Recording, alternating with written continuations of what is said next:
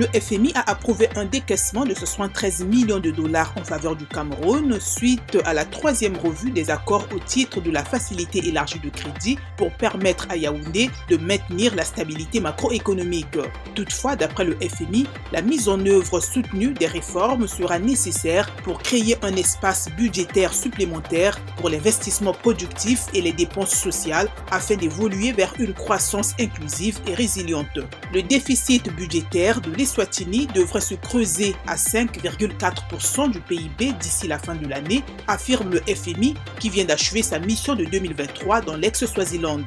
Dans sa balance des paiements, le solde du compte courant est passé à un déficit d'environ 1,1% du PIB, la balance commerciale ayant été négativement affectée par la hausse des prix des importations, estime le FMI. Les réserves de change sont tombées à 449 millions de dollars, soit l'équivalent d'environ 2,3 mois de couverture des importations.